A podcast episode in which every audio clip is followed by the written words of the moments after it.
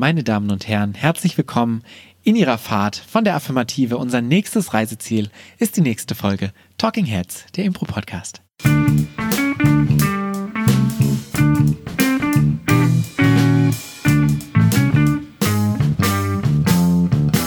An meiner Seite sitzt heute meine zauberhafte Co-Pilotin, Co-Schaffnerin Claudia Behlendorf.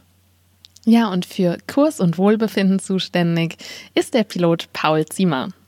Vielen Dank. Unter Ihren Sitzen befinden sich das Thema der heutigen Folge. Schauen Sie doch einmal nach und Sie werden sehen, dass sich heute unter Ihren Sitzen Folgendes befindet. Punchlines. Gut, reicht jetzt auch. Szenarientechnisch. Ach Claudia, ich bin fix und fertig. Kann ich direkt jetzt schon sagen. Mhm. Hat sich gerade nicht so angehört. Ja, das äh, waren die letzten Energiefitze, die ich aus mir rausge rausgepresst habe. Was ist denn los? Wir haben jetzt den ganzen Tag gearbeitet. Mhm. Zu was kommen wir bestimmt später noch. Ähm, ich bin seit 10 Uhr wach. Das ist äh, nicht seit 10 Uhr wach, sondern seit 10 Uhr arbe am Arbeiten. Das ist vor 10,5 Stunden gewesen. Das ist äh, mindestens zweieinhalb Stunden später als der Durchschnitt der deutschen Bevölkerung ja, ich anfängt einfach zu nicht arbeiten. Mehr gewohnt. äh, mal schauen. Ähm, und da haben wir uns heute überlegt, wir sprechen über Punchlines, äh, was super ist, weil das exakt zu der Energielevel passt, das wir heute an den Tag legen. Ähm, was sind denn Punchlines, Claudia Behrendorf? Ui. Ähm, Punchlines sind das Ende von etwas, was aufgebaut wurde. Das heißt, es ist ein Weg, eine Szene. Also meinst du jetzt im Impro oder allgemein? Mm, gibt es einen Unterschied von, von Impro und allgemein? Eigentlich nicht. Aber jetzt im Impro-Sprech würde ich sagen, es ist ein kurzes Statement, also meistens ein One-Liner, also ein Satz, mit dem die Szene beendet wird, weil das Publikum lacht. Und es lacht, weil eine Erwartungshaltung aufgebaut wurde und in irgendeiner Form gebrochen wurde oder das Publikum überrascht wurde, dadurch, dass der Sinn der Szene ein anderer ist, als sie gedacht haben. Ja. Das war jetzt eine sehr verschwurbelte Definition, aber ich habe sie gerade auch mir spontan überlegt. das stimmt. Ich habe dich so ein bisschen überfallen damit. Ich glaube, wenn wir uns erstmal das Wort Punchline anschauen, ist es ganz einfach. Es ist eine Line, also es ist was sehr kurz, knackiges, was puncht. Was richtig wehtut. Was richtig wehtut. nee, aber was halt so.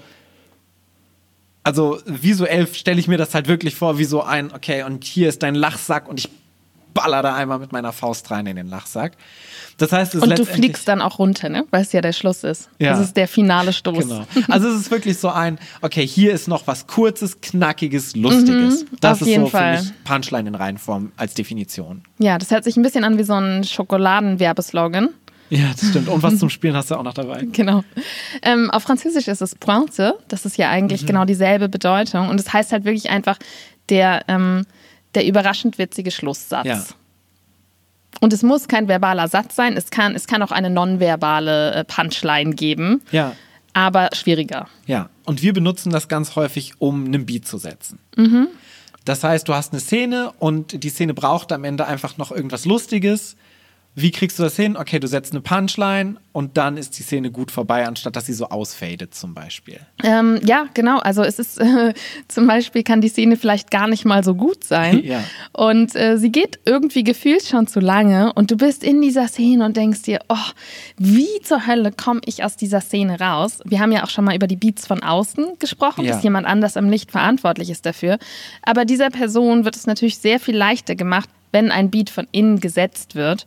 Und eine klassische Form, um einen solchen Schlusspunkt zu setzen, ist es eben, eine Punchline rauszuhauen, nach der das Publikum im Idealfall lacht und der Mensch am Licht dann ohne schlechtes Gewissen den Lichtregler nach unten ziehen kann. Wenn wir jetzt gerade schon so bei Einsatzgebieten sind, ähm, ich habe immer das Gefühl, dass in Impro Deutschland Punchlines immer so ein bisschen, ich will jetzt nicht sagen verlacht, weil es wäre so ein bisschen ähm, fehl am Platz für Punchlines, weil Punchlines wollen ja verlacht werden. Mm, Aber dass Impro Deutsch, also in Impro Deutschland so Punchlines keine große Wertschätzung genießen. Weil sie unter Gags zählen. Ja. Und Gag ist in Deutschland ein ganz böses Wort. Also das ist quasi ähm, die Pädophilie der Kunstszene. Okay, mutiger Vergleich. Das ist auch ein unangemessener Vergleich. Das war das erste Schlimme, was mir eingefallen ist. Alles klar, okay. Frisst das Impro Deutschland. Ja, aber es ist schon, ähm, es ist schon eine, eine schwere Verfehlung in den Augen ähm, vieler Impro-Spieler, witzig, witzig zu sein Mhm. und für einen Gag die Szene zu opfern. Ja. Denn so wird es ja häufig wahrgenommen. Du bist so, die, die Szene ist so Bauklötze, die so aufgebaut werden und du bist so der kleine Bruder, der reinkommt und die Bauklötze so umkickt, weil du Spaß dran hast.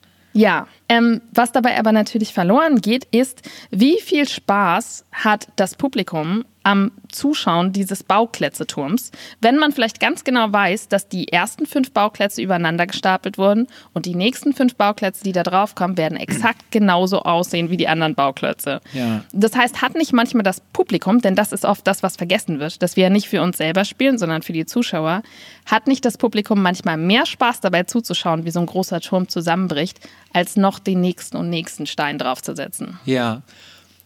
Das zum einen und ich glaube, es hat auch einfach was mit Qualität zu tun. So, es gibt wie bei allem gute Witze und schlechte Witze, ähm, genauso wie es gute Vergleiche und schlechte Vergleiche gibt. Mm. Und natürlich kann so ein schlechter Witz auch manchmal einfach so, oh, der war jetzt wirklich unnötig an dieser Stelle, weil er die Szene tatsächlich vielleicht kaputt macht, weil gerade was am Entstehen war. Das heißt, für mich ist Punchline immer eine große Timing-Sache und vor allen Dingen eine Qualitätsgeschichte, die da mit reinspielt Ja, die wichtig ist. Weil wenn du Total. jetzt zwei Leute hast, die gerade emotional was aufbauen dann kommt so ein dritter Walk-on, das haben wir auch schon erlebt, ich habe es auf jeden Fall schon gemacht. Und du kommst rein und sagst irgendwas Lustiges, im Zweifelsfall so ein Wortwitz, nur damit du irgendwas Lustiges sagst, einfach weil du so dir was Lustiges eingefallen ist, dann ist das meistens nicht sehr sinnvoll für die Szene. Ja, und ich glaube, da sprichst du gerade was super Wichtiges an und ich stimme dir da total zu. In dem Beispiel, was du gerade gesagt hast, ist es nämlich, wie du richtig gesagt hast, ein Witz. Ja. Und für mich gibt es einen großen Unterschied zwischen einem Witz Ja. und einer Punchline oder auch einem Gag und einer Punchline. Und der Unterschied ist, dass ein Witz nicht organisch aus der Szene Ja. kommt, sondern ein externes, witziges Element ist, was du als Spieler darbieten möchtest. Ja. Und eine Punchline ist etwas, was nur in dieser einen Szene funktioniert, Ja. weil es organisch aus der Szene kommt. Und das ist für mich überhaupt nicht schlechtes Impro oder irgendetwas, was man vermeiden sollte, sondern es ist eine hohe Kunst im Impro, die auch gar nicht mal so leicht ist. Die, Punchline, nicht der Witz. Punchline, nicht der Witz. Der Witz ist so ein klassisches Ding, was wir häufig auch in den ersten Leveln erleben, wenn du denkst, oh, ich bin so lustig und deshalb mache ich Impro, dass dieser lustige Aspekt, und das war bei mir auf jeden Fall, wie gesagt, damals auch so, deshalb darf ich das sagen, dass du deine lustigen Ideen auf die Szene stülpst, was du gesagt hast. Und das ist gerade als Impro-Einsteigerin sehr häufig der Fall, dass du sowas weniger mm, aus der Szene dir entstehen lässt. Und ich glaube, in vielen deutschen Impro-Ensembles ist es tatsächlich auch das Ding, weil da Comedy einfach nicht so trainiert wird und das so auf diesem Level der Comedy bleibt, von diesem ich, mir fällt gerade was Lustiges ein, ich baller das jetzt in die Szene rein. Ja. Weil da eben eher so Beziehungsarbeit geleistet wird, Ja. was wir ja zum Beispiel nicht so gut können. Trainiert ist auch ein gutes Stichwort. Ich glaube, da kommen wir vielleicht auch nochmal Ja. drauf, ob und wie man das trainieren kann. Aber wenn du sagst Anfänger, finde ich das ganz lustig, weil wir haben ja neulich mal ein bisschen in die ähm, deutschen Fernseh-Impro-Formate Oh ja. reingeschaut. Und ähm, ich fand das sehr bezeichnend, dass da tatsächlich Witze erzählt wurden Ja. und Witze gemacht wurden, statt Punchlines zu setzen. Ja. Und zum Beispiel ähm, ein Beispiel, was mir gerade im Kopf ist, wo auch das Fernsehpublikum, was völlig erschöpft war, also es sah auf den Bildern wirklich erschöpft aus, auch ein erschöpftes Lachen von sich gegeben hat. Das war wahrscheinlich die Erleichterung. Das war bei XXL Freischnauze, ne? nee, ich glaube, das war bei Mord. Hm, doch, das war bei XXL Freischnauze, ja. Also es gab nur zum Einordnung, wir haben jetzt neulich mal so ein bisschen recherchiert, was es so im Fernsehen gab. Und wir sind vor allen Dingen auf, klar, Schillerstraße gab es zum einen als Impro-Show, dann gab es XXL Freie Schnauze, was so ein bisschen die Version in deutschem Fernsehen von Whose Line Is It Anyway war. Und dann haben wir Mord auf Ansage gefunden, was eigentlich Schillerstraße in so einem Krimi-Mord-Kontext ist und nicht so als Sitcom ausgelegt quasi. ja, und wie hieß der eine Herr, der, ähm, der die kurzen schwarzen Haare hat? Kaya Jana? Kann sein, der den Scheidungsanwalt gespielt hat. Ach nee, ähm, Ingo Appelt. Ja, genau. Ingo, Appelt. Oh, ich hasse Ingo Appelt. Ich, ich wollte jetzt gerade so ganz diplomatisch, deswegen habe ich auch so Herr gesagt, ganz höflich und ich wollte jetzt überhaupt keine Wertung abgeben. Das war mir gerade total wichtig. Bin so ganz vorsichtig da reingegangen und du hast es gerade einfach innerhalb von einem Satz völlig zerstört. Also ich habe überhaupt nichts gegen ihn und es ist auf jeden Fall eine Leistung, ins Fernsehen zu kommen. Ja, ich habe auch nichts persönlich gegen ihn. Das ist gut. Ähm, und er hat sehr viele Witze innerhalb dieser Szene gemacht. Ich habe auch das Gefühl gehabt, das Format war ein bisschen drauf ausgelegt. Aber eins, was mir zum Beispiel im Kopf geblieben ist, war, er war ein Scheidungsanwalt in, in so einem Herzblatt, so eine Herzblatt-Rateszene. Das heißt, es waren drei Kandidaten und die waren halt Figuren mit einer vorher festgelegten Prämisse. Und dann hat ihn ähm, Barbara Schönberger, mhm. die großartig gespielt hat tatsächlich, war sehr positiv überrascht, hat ihn gefragt, ähm, sowas wie, ja, haben Sie denn, ähm, was machen Sie denn mit den, mit den ganzen Gebühren, die Ihnen, die, ähm, die, die Ihnen dann zahlen? Ist das nicht irgendwie verwerflich oder so? Und dann hat er gesagt, ja, also ich sage ja immer, das Geld ist ja nicht weg. Das ist woanders. Mhm. Erschöpft, das Fernsehpublikum hat gelacht. Und das ist eine Aussage, die habe ich schon allein in meiner Familie, glaube ich, diesen kleinen Schmunzelwitz habe ich schon 30 Mal gehört in meinem Leben. Das hat so Stammtischparolen-Vibe. Exakt. Und es hat halt nichts mit der Szene zu tun, sondern es ist so ein, ich sage jetzt mal was Witziges. Und das ist für mich keine Punchline, sondern es ist ein Witz, ja. der gemacht wird in der Szene. Und das, da ist der Unterschied. Ja, in dem Fall hat es noch einigermaßen funktioniert, weil die Szene darauf ausgelegt war, dass auch Witze oder sie haben es so gespielt, dass Witze kommen. Mm. Ähm, aber wenn du halt eine Szene spielst, die nicht darauf ausgelegt ist und du so einen Witz reinballerst, zum, einfach nur um den Witz zu machen, dann machst du natürlich meistens die Szene kaputt. Und das hat häufig diesen, oder das färbt diese Punchline für uns alle so sehr negativ ein, weil wir das mit diesen Witzen assoziieren. Und ich finde, die Unterscheidung ist total richtig. Ja. Das heißt, ähm, wir wollen eine Punchline machen in der Szene. Wir wollen keinen Witz in der Szene genau. machen, sondern wir wollen mit einer ähm, mit einer Abschlusspointe eine freie Szene beenden und die sollte möglichst spezifisch sich auf die Szene beziehen. Genau. Wo wenn kann man du, das? Genau, ja. wenn du mit, wenn du von Szenen sprichst, mhm. so, dann ist es so, dass eine Punchline am Ende super gut aus der Szene sich herauskristallisiert. Aber gerade, wir haben jetzt XXL Freie Schnauze angesprochen und wir haben Whose Line Is It Anyway angesprochen. Das sind natürlich Formate, die super wenig mit Szenen spielen, sondern mm. wirklich eigentlich reine Punchline-Formate sind. Also ich habe mich jetzt im Zuge meines Kurses Whose Line Is It Anyway super viel mit der Show auseinandergesetzt mhm. und die ballern eigentlich nur Punchlines raus. 20 Minuten und fast alle Games sind so Punchline-Games. Klassisches Beispiel ist Scenes from Ahead, mhm. was eigentlich nur ein Szenario ist, worauf es dann Punchlines gibt. Ja, kannst du mal kurz erklären, wie das funktioniert? Zum Beispiel, ähm, also Scenes from Ahead ist, der Name sagt es schon. Szenen aus dem Hut. Richtig, du hast einen Hut und da Und da kommen Szenen du, raus. Da kommen Szenen raus. Das Manchmal kommen Hasen raus. Ich möchte auch so einen haben. ja. Wenn mir so gar nichts, äh, wenn ich völlig uninspiriert bin, dann setze ich diesen Hut auf. Ja. Also da kommen, sind so Szenerien drin. Wow, das wird ja immer besser. Die stehen auf diesen Zetteln und ah. die werd, werden dem Publikum, oder nicht dem Publikum, dem Publikum und den SpielerInnen, ähm, werden die vorgelesen. Mhm. Zum Beispiel steht dann so etwas drin wie Dinge, die du nicht über deine Partnerin sagen solltest, aber die du übers Kino sagen kannst. Mhm, oder über einen Film. Oder über, über einen Film sagen kannst. Oder ähm, berühmte TV-Shows moderiert von Hunden. Mhm. Und das ist letztendlich das ganze Szenario, das ist der Setup quasi. Und dann kommen nur noch die Punchlines in verschiedenster Art und Weise. Mhm. Das heißt, diese ganze Szene, die du hast, wird eigentlich zusammengeballert auf diesen einen Zettel, den du vorliest. Und dann hast du verschiedenste Punchlines, die du dazu raushauen kannst. Und ähm, das sind dann mehrere Spieler und jeder haut dann quasi eine Punchline raus. Genau, oder manchmal auch mehrere, mhm. je nach Szenario. Und da ist es halt wirklich nur Release, Release, Release. Also nur noch Witz abholen, Witz abholen, Witz abholen. Mhm. Was halt super funktioniert, weil die das halt auch, gerade bei Whose Line Is It Anyway, so fantastisch machen. Ja. Und es ist halt, und manchmal sind es auch Witze, aber es funktioniert in dem Kontext halt ganz gut, weil es eingebettet ist in diesen überraschenden Wendungen, die sie in kürzester Zeit aus diesem einen Szenario herausholen können. Mhm. Genau, das heißt, wir haben zum einen eine ganze Szene, in denen Punchlines am Ende die, die, den Beat setzen oder du hast super viele Shortform-Games, die letztendlich einfach nur auf Punchline generieren aufge, ausgelegt sind. Mhm. Was gibt es da noch an, an Shortform-Games? Klassisches Game, was wir auch gerne mal spielen, bei zum Beispiel Bring Your Thing, ist Sex mit mir ist wie Punkt, Punkt, Punkt. Mhm. Innuendo heißt das, glaube ich, genau. auf Englisch. Ähm, ist auch ein klassisches Partyspiel, was Leute beim Partyspielen, äh, bei, beim Partyspielen spielen. Du warst zu viel auf Zoom-Partys in letzter Zeit. Wahrscheinlich, ja. Ähm, wie funktioniert es denn? Ähm, eigentlich genau wie du gesagt hast, so viel mehr Erklärung gibt es dazu gar nicht. Das heißt, ähm, zum Beispiel bei Bring a Thing machen wir es in der Abwandlung tatsächlich, dass wir uns einen Gegenstand holen von den vielfältigen Gegenständen, die uns das Publikum auf die Bühne gelegt hat.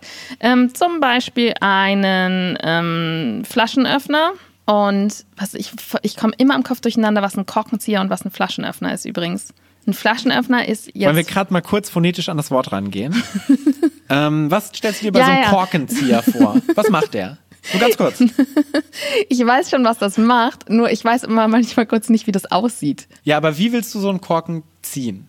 Ja, jetzt weiß ich, dass es das geschraubte Ding ist.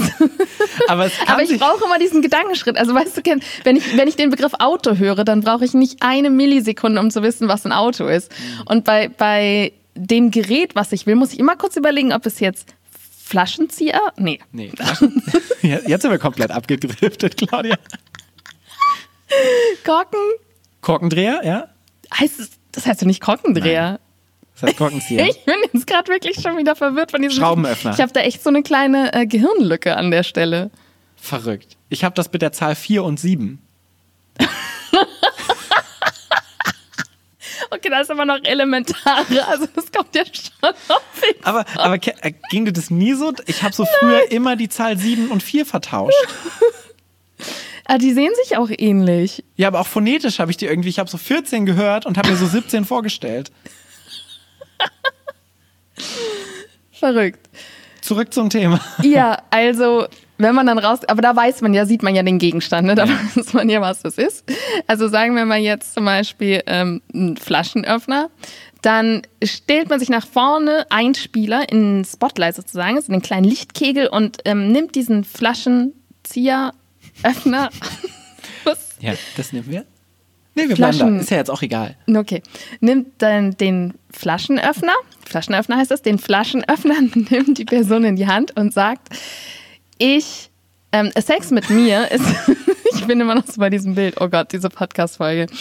Ähm, ich mag meine Frauen, wie ich meine Flaschenöffner mag. Ist ein anderes Game letztendlich, aber ja. Ach nee, Sex mit mir ist Ja. wie, aber es ist dasselbe Kann man Prinzip. aber gu- auch gut, dass du es erwähnst, weil ich mag meine Frauen wie ist letztendlich auch nur eine Abwandlung von Sex mit Ja. mir ist. Also man kann zum Beispiel sagen, ich mag meine Frauen oder meine Männer oder wen auch immer wie Flaschenöffner und dann geht der Satz weiter mit einem Vergleich. Okay, also Sex mit mir ist wie ein Flaschenöffner. Meistens schäumt danach alles über, Ja, zum Beispiel. ja, Oder ich mag meinen Partner wie meinen Flaschenöffner. Ich finde ihn meistens nicht. ja. Und dann ist es halt hauptsächlich, lebt es davon, weil du hast natürlich nicht dieses lange Aufbauen, was du bei einer Szene hast, sondern da ist es vor allen Dingen die Dynamik, dass sofort ganz viele Leute reinkommen und dass sich sowas auch steigert. Das heißt, dass Genau. die Punchlines Und danach kommt werden. dann, kommt dann die nächste Person und sagt was Genau. anderes äh, zu dem Flaschenöffner. Und da ist die Erwartungshaltung und der Bruch der Erwartungshaltung in einem Satz. Ja. Deswegen ist es so schnell. Ja. Also man hat einmal das Bild von, wie man Frauen mag, nämlich sowas wie äh, stark oder witzig oder romantisch oder was auch immer. Und dann wird es eben gebrochen mit dem Flaschenöffnerbild. Oder Sex mit mir, da hat man genau auch eine Vorstellung mehr oder weniger konkret. Und äh, das wird dann auch gebrochen durch die Verbindung, also durch, den, durch die Schaffung neuen Kontextes, Ja. Indem man diesen Gegenstand mit reinbringt. Sex ist da sowieso immer ein super probates Mittel, weil bei Sex haben wir alle sofort Kopfkino, was angeht, Ja. was sich lustig anfühlt. Also zum Beispiel bei Scenes from Ahead in Whose Line Is It Anyways, in meinem Kurs machen wir das gerade sehr viel. Anyway, ohne S. Ich sag das immer mit S. Ähm, und da hatten wir zum Beispiel dieses Szenario von wegen ähm, Dinge, die du über Filme sagen kannst, aber nicht über deinen Partner, deine Partnerin. Und da war Dani aus unserem Kurs, hat Aus eine- Hamburg. aus Hamburg, hat eine fantastische Punchline gebracht und meinte so, ja, alle meine Freunde waren schon drin. Was finde ich eine super Antwort ist, weil es eben genau dieses passt so perfekt auf Film. Also wir alle haben das meistens schon auf, zu irgendeinem Film gesagt, zu irgendeinem Kinofilm. Aber es bringt halt auch dieses Kopfkino im Bezug auf Sex sofort zum Anlaufen. Ja, Und wir haben alle sehr gelacht. Ja. Und ähm, das ist tatsächlich ein, also so ein reines Punchline-Shortform-Game ja. ohne szenische Komponente ist super für die Dramaturgie einer Show, weil ja. es halt sofort etwas ganz anderes ist und es erhöht das Tempo sehr. Ja. Das heißt, du hast, wenn du sagst, wir schaffen es einfach gerade nicht, Szenen schnell und energetisch zu spielen, hast du damit ein eingebautes dramaturgisches Tool, um deine Show abwechslungsreich zu gestalten, was ein total wichtiges Werkzeug ist. Voll. Gerade auch und das merkt man total häufig, wenn man so eine Show spielt und das Publikum lachen will, dann musst du dem Publikum Möglichkeiten geben zu lachen. Und wenn du so eine Beziehungsszene spielst und danach sowas, dann ist das Publikum so befreit und liebt es so zu lachen über diese Punchlines, weil, also bei Comedy-Impro-Shows ist das Publikum ja dafür da. Mm. Und deshalb ist so eine Punchline zum Beispiel am Ende von einer Szene auch so befreiend, weil sich meistens so dieses Lachen aufstaut und am Ende rausgeblasen wird. Ja.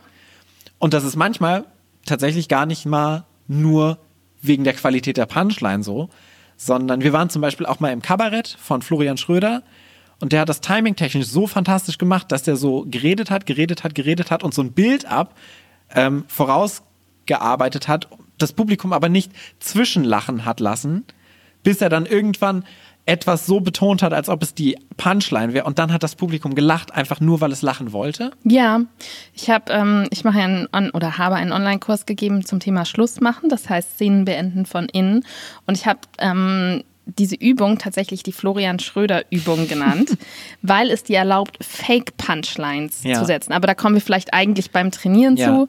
Aber tatsächlich hat Florian Schröder keine Punchlines, sondern er täuscht sie nur vor. Ja, also jetzt nicht generell, aber können wir nichts zu sagen, aber in diesem Programm war es so. Sehr, sehr häufig. Also er hat wirklich ein, ich sage das jetzt einfach mal kurz, auch wenn es eigentlich zum Thema Trainieren gehört. Ja. Ähm, er, er baut die Energie seiner, das, die Energie und das Tempo und die Intensität seines Monologs so sehr auf, dass wir das Gefühl einer Erwartungshaltung haben, auch wenn inhaltlich konkret eigentlich gar keine konkrete Erwartungshaltung geweckt wurde nur durch, also nur auf der Metaebene, nicht auf der inhaltlichen Ebene. Und wenn das so eine, anderthalb Minuten lang geht, und das kann man eben genauso gut auch improvisieren, dass du einfach einen Monolog ganz, ganz intensiv ähm, steigerst, wenn du dann irgendeinen kurzen Satz sagst und eine Pause machst, dann haben wir einen Impuls zu klatschen ja. und zu lachen. Also mindestens zu klatschen. Und, und den hatten wir auch, obwohl wir es so durchschaut haben. Ja, und das ist ganz, das ist so ein krasser, starker Impuls. Das, ja. ist, hat, äh, das hat fast schon so Hypnosewert. Ja. Weil je mehr das Publikum dann klatscht, umso mehr hast du ja auch das Gefühl, dass es eine gute Show ist, weil du klatschst ja die ganze Zeit. Ja. Also muss es ja irgendwas zum Klatschen gegeben haben. Und das erreicht dir wirklich nicht auf der inhaltlichen Ebene, sondern durch, nur durchs Timing. Voll. Und sowas ist natürlich inhaltlich auch schön anzureichern. Und so, also letztendlich funktioniert es auch, wenn du gute Sachen sagst, funktioniert es auch über den Rhythmus, so eine Punchline einfach super gut zu setzen. Ganz besonders schön ist es dann, wenn du es tatsächlich anfütterst, wie du es gerade gesagt hast, und es sich aus der Szene ergibt. Ja. Da haben wir verschiedenste Möglichkeiten letztendlich. Ne? Du hast gerade schon gesagt, du kannst eine Erwartungshaltung brechen am Ende. Du kannst einen Callback machen. Das sind alles Möglichkeiten, eine Punchline zu setzen in dem Moment. Mhm. Also nochmal kurz zur Zusammenfassung für mich. An Einsatzgebieten haben wir einmal die freie Szene. Damit ja. meinst du einfach, wir haben eine ganz normale freie Szene, in der es eine konkrete Realität gibt. Und am Schluss setzen wir eine Punchline. Genau. Und das, was du gerade gesagt hast, bezieht sich jetzt nochmal wieder auf die freie Szene. Ne? Genau, ja. Das heißt, es kann zum Beispiel sowas sein, wie es hat sich ein Subtext aufgebaut und du sprichst diesen Subtext aus, der vielleicht wahr war, aber nicht, also der so geschwelt hat, aber ja. nicht ausgesprochen wurde. Oder du hast einen Wendepunkt zu der Szene. Das ist auch in ganz vielen Sketchen so. Ähm, zum Beispiel die Key and Peele Sketche haben als Punchline eigentlich immer ganz klassisch einen Wendepunkt. Das heißt, du hast eine Erwartungs Ja, du hast eine Erwartungshaltung, die aufgebaut wird, wie zum Beispiel ähm, klassisches Beispiel, nur weil es mir gerade einfällt, äh, Matratzenkäufer. Du hast so einen Nerd, der so eine Matratze kauft und dann geht er auf diese Matratze und, und macht so Sexbewegungen.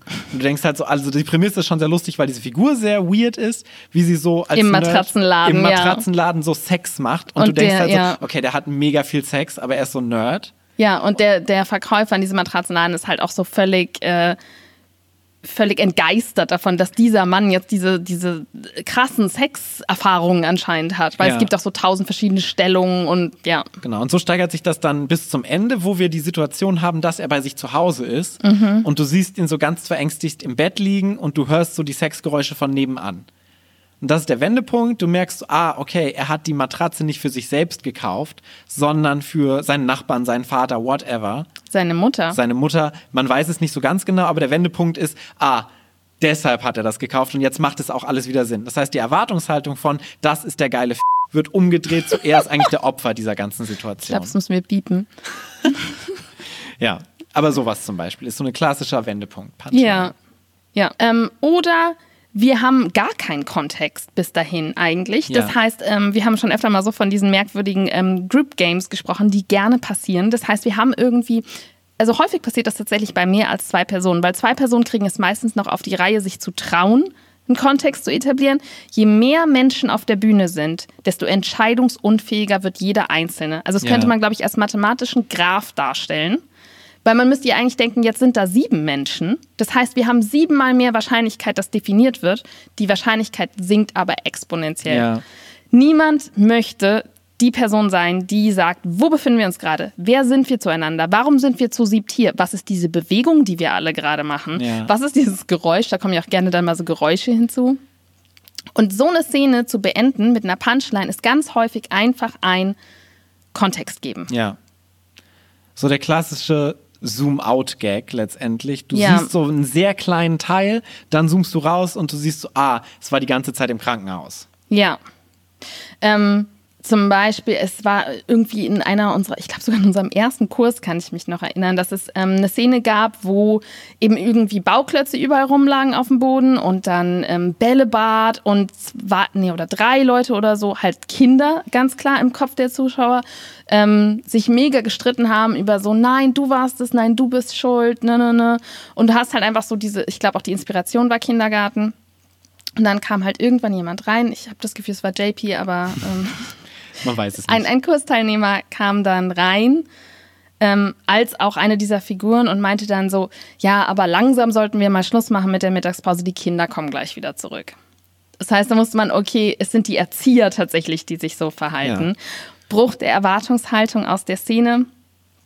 Klassische Punchline. Wobei das eher ein Wendepunkt ist als wirklich Kontext, weil du einen Kontext schon im Kopf hast als, Schaus als Zuschauer. Das stimmt. Ähm, Im Gegensatz zu zum Beispiel, du hast so weirde Figuren, das hatten wir, glaube ich, auch in dem gleichen Kurs, die so grunzend sich über den Boden rollen. Das Publikum ist so, okay, ich habe keine Ahnung, was ich hier gerade Ja. sehe.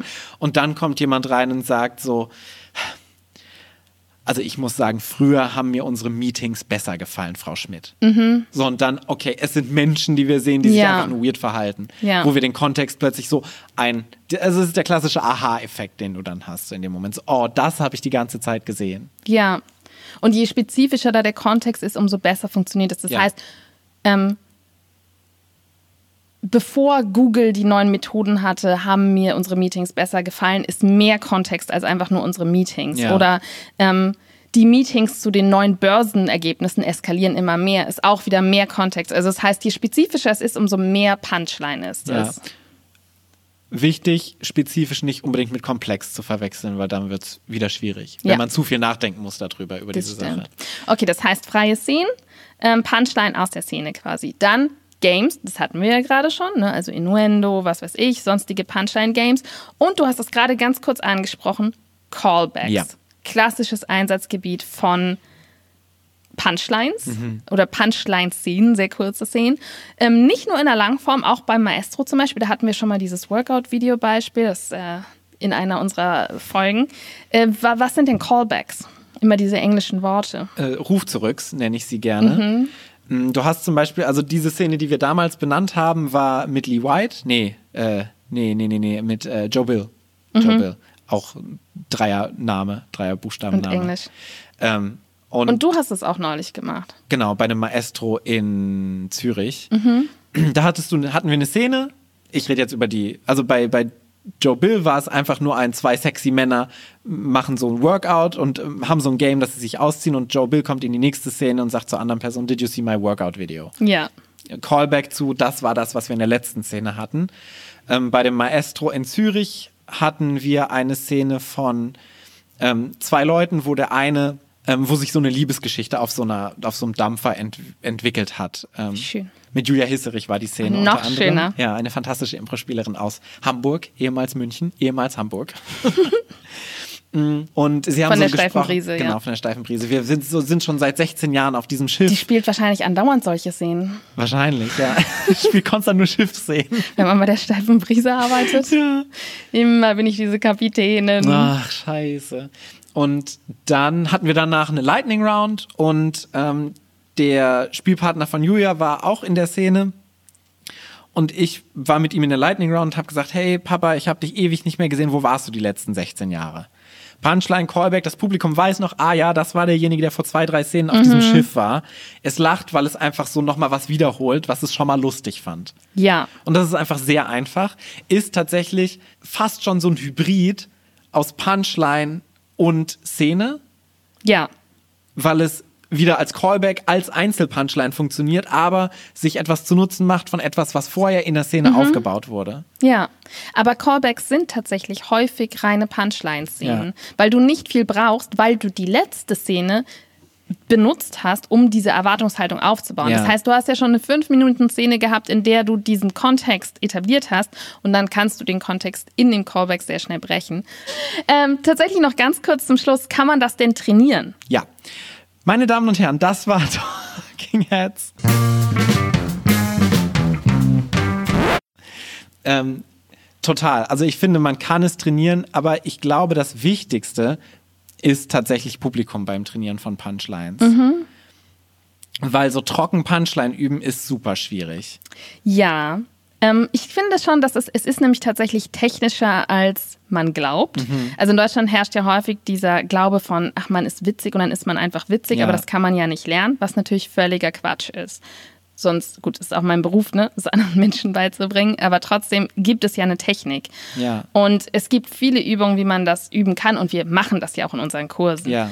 Also zum Beispiel, ähm, für mich so eine klassische Punchline-Trockenübung ist, eine Person kommt rein mit einem Monolog, ähm, 30 Sekunden, maximal eine Minute. Und es ist dieses klassische, deine Nachbarin redet an einem Stück. Oder ähm, ein Verkäufer erzählt dir irgendwas oder was auch immer, dein Kind kommt von der Schule nach Hause. Also irgendwas, wo eine Person quasi monothematisch redet. Und du konterst diesen Monolog mit einem Satz. Und was du währenddessen machst, also du, du hörst zu, aber um das zu trainieren, diese Punchline-Fähigkeit, ist, was ist die Erwartungshaltung, die geweckt wird? Das ist deine Nummer eins Frage. Was für ein Bild habe ich im Kopf, wenn ich dieser Person gerade zu, ähm, zuhöre? Und dann ist natürlich das klassische ähm, Comedy-Tool ist ein ich mache etwas Großes banal oder ich mache etwas Banales groß. Also Comedy lebt ja immer von Gegensätzen.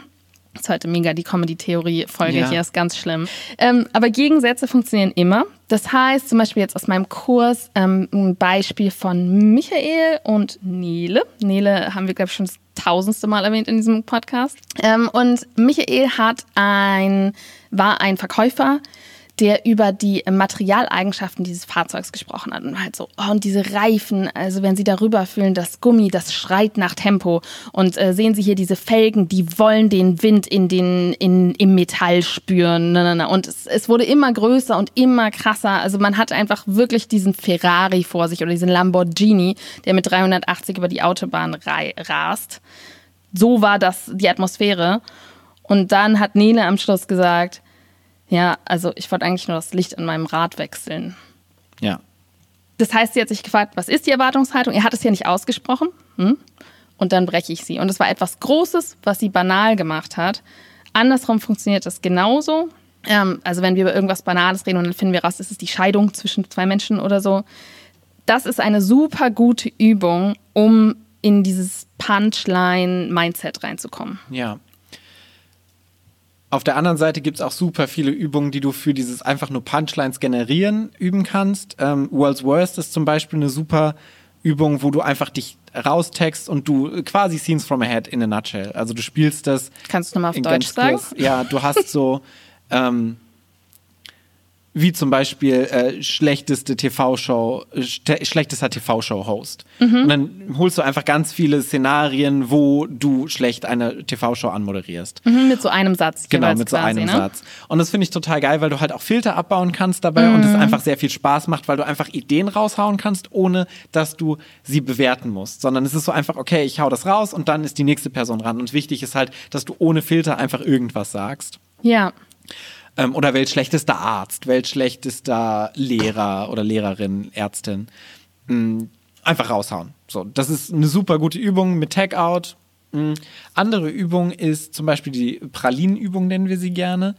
Die klassische, das Leben ist wie eine Schachtel Pralinen, man weiß nie, was man bekommt.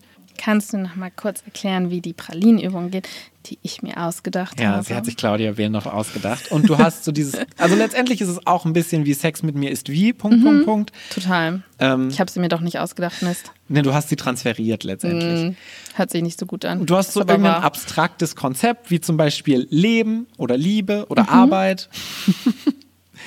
Ähm, Oder und, Altern. Und Altern und überträgst es auf was sehr Spezifisches. Zum Beispiel, Liebe ist wie ein Handy. Mhm. Und dann sagt jeder einmal irgendeinen Satz, der auf Handys zutrifft, den du auch auf Liebe beziehen kannst. Zum Beispiel, ich benutze es viel zu viel, aber nie so wirklich. Mhm. Oh. Oh, das ist aber traurig. Ja. Ist das auch wahr?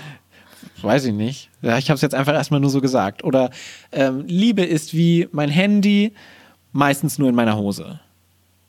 Ja. Oder Liebe ist wie mein Handy. Es gibt mehr ausgehende Rufe als reingehende.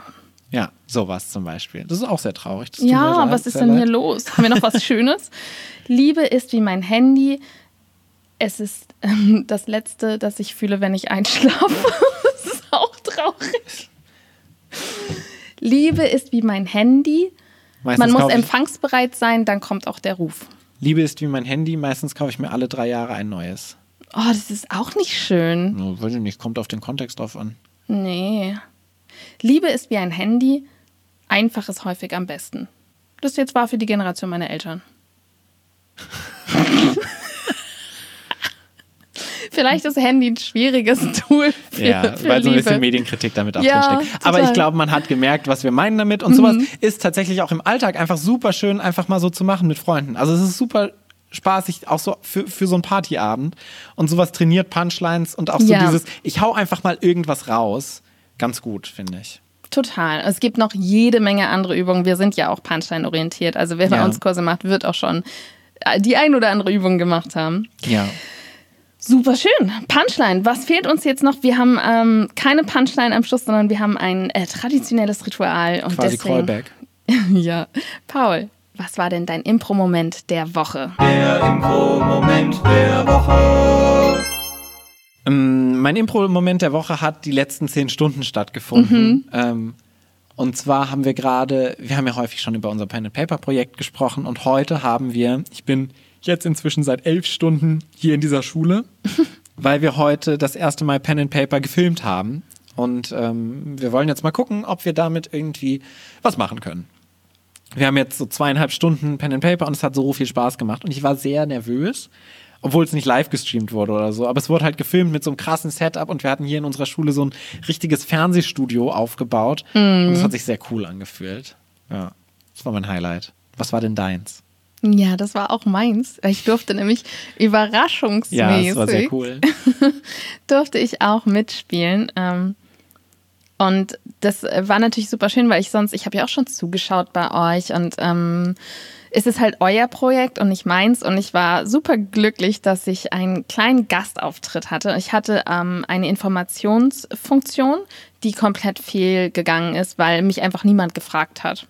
Ich habe dann so versucht, bisschen ungefragt meine Informationen, die ich euch als Spieler mitteilen sollte, so zur Handlung, irgendwie fallen zu lassen. Aber es hat niemand interessiert, weil ihr einfach viel ähm, mehr darauf gepolt wart, gerade das Abenteuer zu erleben und Spaß zu haben. Ich habe halt nicht gerafft, dass du eine Informationsfigur warst. Ich war so, oh cool, Claudia spielt jetzt mit, dann lass uns gemeinsam das Abenteuer jetzt erleben. Also ich war so, ja, es gibt so diese halbe Million Goldstücke an diesem geheimen Ort, hm, wozu ich die Information hatte, wo der ist. Und ihr wart so, ja cool, lass uns weitergehen. Hast es hier, Kampf. Ja, Freundschaft ist wichtiger als Gold. Ja, das sagt eine Figur immer, das ist sehr schön. Aber nichtsdestotrotz hatte ich natürlich total viel Spaß. Also ist mir ja auch egal, ihr müsst ja diesen Schatz finden, nicht ich. und das war auf jeden Fall auch mein Impro-Moment der Woche. Wir machen das ja mit Sebastian Jansen zusammen, der auch ähm, Kursteilnehmer ist von uns, aber eben auch Filmemacher. Und ähm, er und sein fantastischer Kameramann Sascha äh, waren einfach äh, fantastisch heute. Und ich hatte sehr, sehr viel Spaß in den letzten 16 Stunden, die wir damit zu tun hatten. 20, ja. Ja. Wunderbar. Ich werde jetzt ins Bett fallen. Ja. Und ich auch. ich hoffe, das äh, tut ihr da draußen auch, wenn ihr gerade müde seid. Vielleicht steht ihr auch gerade erst auf, vielleicht seid ihr gerade bei einem frischen, guten Morgen, Jogging-Erlebnis, wo auch immer ihr gerade seid, wo auch immer du gerade bist. Ich hoffe, du hast einen schönen Tag. Macht's gut, schön, dass ihr da wart.